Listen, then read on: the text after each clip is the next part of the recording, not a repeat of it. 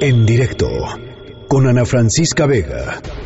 En un lugar de la Mancha, de cuyo nombre no quiero acordarme, no ha mucho tiempo que vivía un hacendado rural llamado Alonso Quijano. Frisaba la edad de nuestro hidalgo con los 50 años.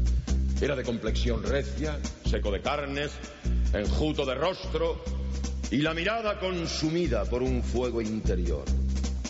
Los ratos que estaba ocioso, que eran los más del año, se daba a leer libros de caballería. Y tanto se enfrascó en su lectura que se le pasaban las noches leyendo de claro en claro y los días de turbio en turbio. Cuanto más leía, más se llenaba de indignación al comprobar las crueles conductas. Quiero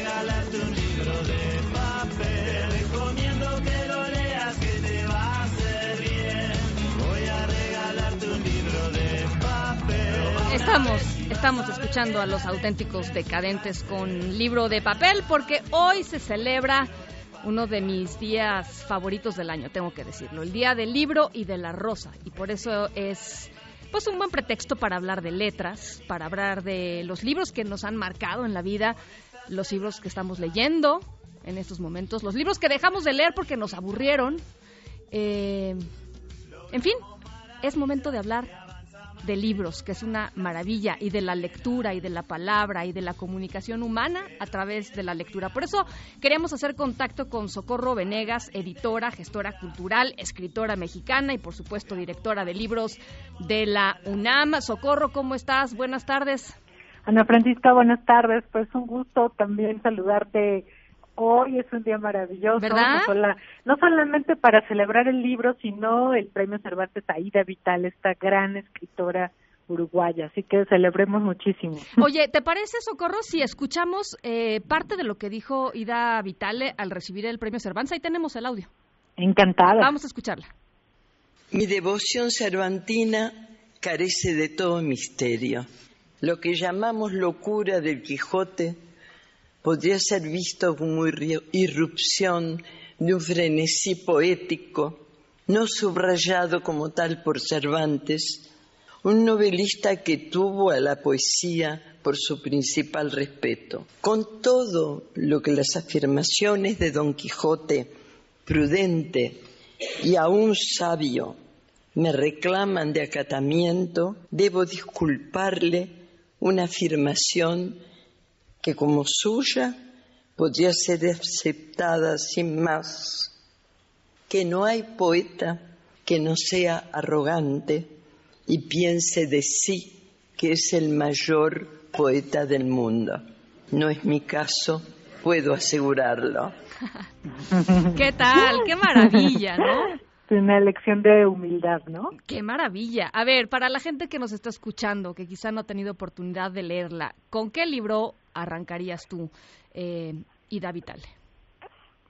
Pues mira, eh, yo buscaría la, los libros de Ida Vitale publicados por el Fondo de Cultura Económica. Una maravilla, sí. Eh, y cuando digo los libros publicados, también me estoy refiriendo a sus traducciones. Fíjate que tuve la oportunidad de saludarla personalmente en Guadalajara el año pasado y le agradecí de rodillas sus traducciones de Gastón Bachelard, que para mí son fundamentales. Entonces es una obra maravillosa que a la que hay que entrar ya, porque además justo eso que, que acabamos de escuchar nos señala que, que eh, le interesa comunicarse eh, con el lado más humano de los lectores, ser comprensible, ser cercana, y eso es lo que podemos encontrar en su poesía. Entonces, no perdamos ni un segundo más sin leer a Ida Vitale. Bueno, pues ahí está esta recomendación y ahora sí, entrémosle al Día del Libro y la Rosa, eh, una fecha pues eh, no es casualidad. El 23 de abril pasaron muchas cosas en términos de quién nació, quién murió. Sobre ¿No? todo por se, eso, por eso se, se escogió ese. Se celebra sobre todo recordando aniversarios todos de Shakespeare, de Cervantes, de Lidia Garcilaso de la Vega, pero para todos es una, la verdad es que es una ocasión para celebrar la enorme vitalidad de, de nuestras letras. La fiesta del libro y la rosa es una celebración ya muy consolidada, 11 años festejando acá desde Ciudad Universitaria y cada vez más eh, vemos cómo eh, la fiesta va extendiendo, se va abriendo pues los brazos, arropando a más instituciones, a otras dependencias universitarias, incluso fuera de la Ciudad de México, que era, que era fundamental ampliar nuestros alcances para atender otros públicos y celebrar con otros públicos la cultura escrita. Entonces, este año vamos a tener 15 sedes, incluyendo CEU, pero vamos a estar también en las escuelas, las sedes, las cinco sedes de la Escuela Nacional de Estudios Superiores de la UNAM. Esto va a ser del 3 al 5 de mayo, ¿cierto? Nuestra celebración es del 3 al 5 de mayo, aunque en otros estados pudo haberse realizado en distintas fechas, cada dependencia pues con sus agendas y sus calendarios eh, tendría otras, pero aquí en Ciudad Universitaria vamos a estar esperándoles con un programa súper rico del 3 al 5 de mayo.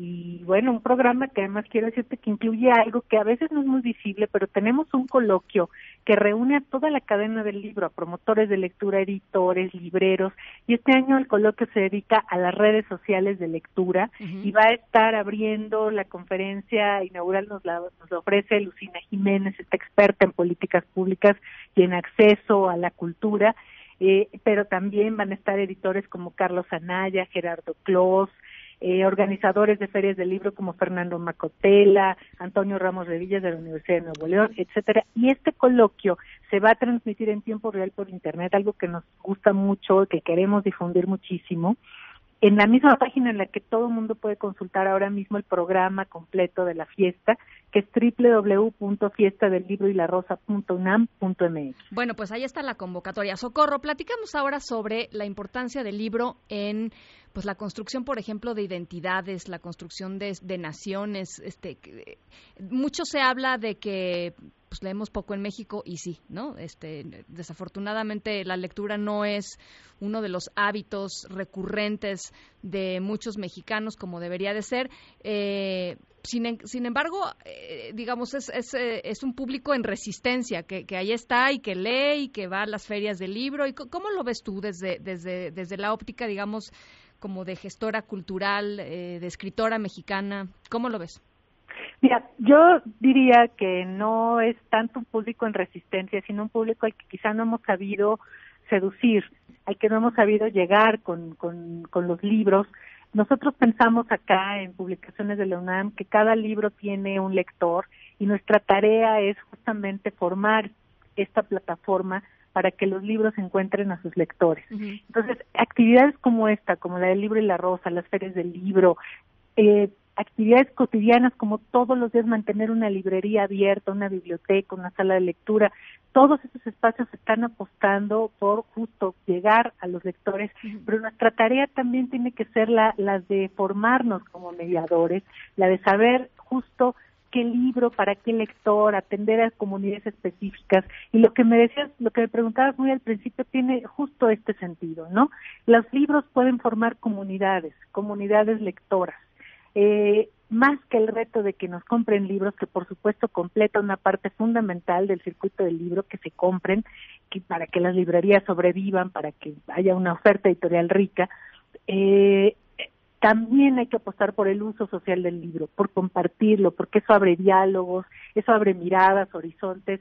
En muchos lugares, yo, yo participé en Apatzinga, Michoacán, en un proyecto de cultura de paz cuya base era leer y escribir. En esos lugares, por ejemplo, se vuelve eh, una manera de resistir, de sobrevivir, de plantarse ante un futuro que puede verse tan adverso, pero que a los jóvenes, por ejemplo, les enseña que puede haber otros horizontes, que si tú lees, que si tú apuestas por la lectura, por los libros, puede esperarte el otro mañana. Entonces, eh, como nación, yo creo que estamos ante una de las épocas pues más difíciles, más desafiantes, y que la cultura puede darnos respuestas, que la cultura sí puede ser un factor de transformación social, por supuesto. Para ti, ¿cuál fue, eh, Socorro, el libro que te despertó a la lectura? O sea, o quizá los libros que te despertaron a la lectura. Mira, voy a, voy a recordar ahora a un amigo muy querido, eh, al, al rockero y poeta Armando Vega Gil, porque cuando yo estudiaba en la secundaria, eh, encontré en una revista de rock donde lo entrevistaban lo él, él citaba de memoria a Javier Villaurrutia, Mm. citaba el Nocturno Mar, este poema maravilloso de Villaurrutia, y yo cuando leí eso dije, ¿qué cosa es? ¿Qué, qué, qué mundo es este? ¿no? ¿De qué, qué lenguaje se está hablando aquí? Y eso me llevó a la poesía. Lo primero que yo leí fue poesía Ah, y fue a Javier Villaurrutia y, y nunca la voy a olvidar. Ay, eh, así es como yo comencé, digamos, mi, mi incursión en la, en la lectura y de allí pues en adelante. No, bueno, pues ya a partir de Villaurrutia todo puede pasar, querida Socorro.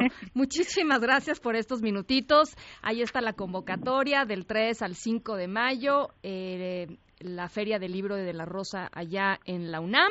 Y ya que se acerca la fecha, ¿te parece si hacemos otra convocatoria? Me encantaría para contarte más de los grandes autores que vienen, de la oferta que tenemos, no solo literaria, música, teatro, danza. Acérquense, hay para todos, programa para niños. No se lo pueden perder. Y repito la página www.fiestadelibroylarosa.unam.mx. Buenísimo, gracias, Socorro. Gracias a ti. Muchísimas gracias, Socorro eh, Venegas, directora de libros de la UNAM. En directo con Ana Francisca Vega.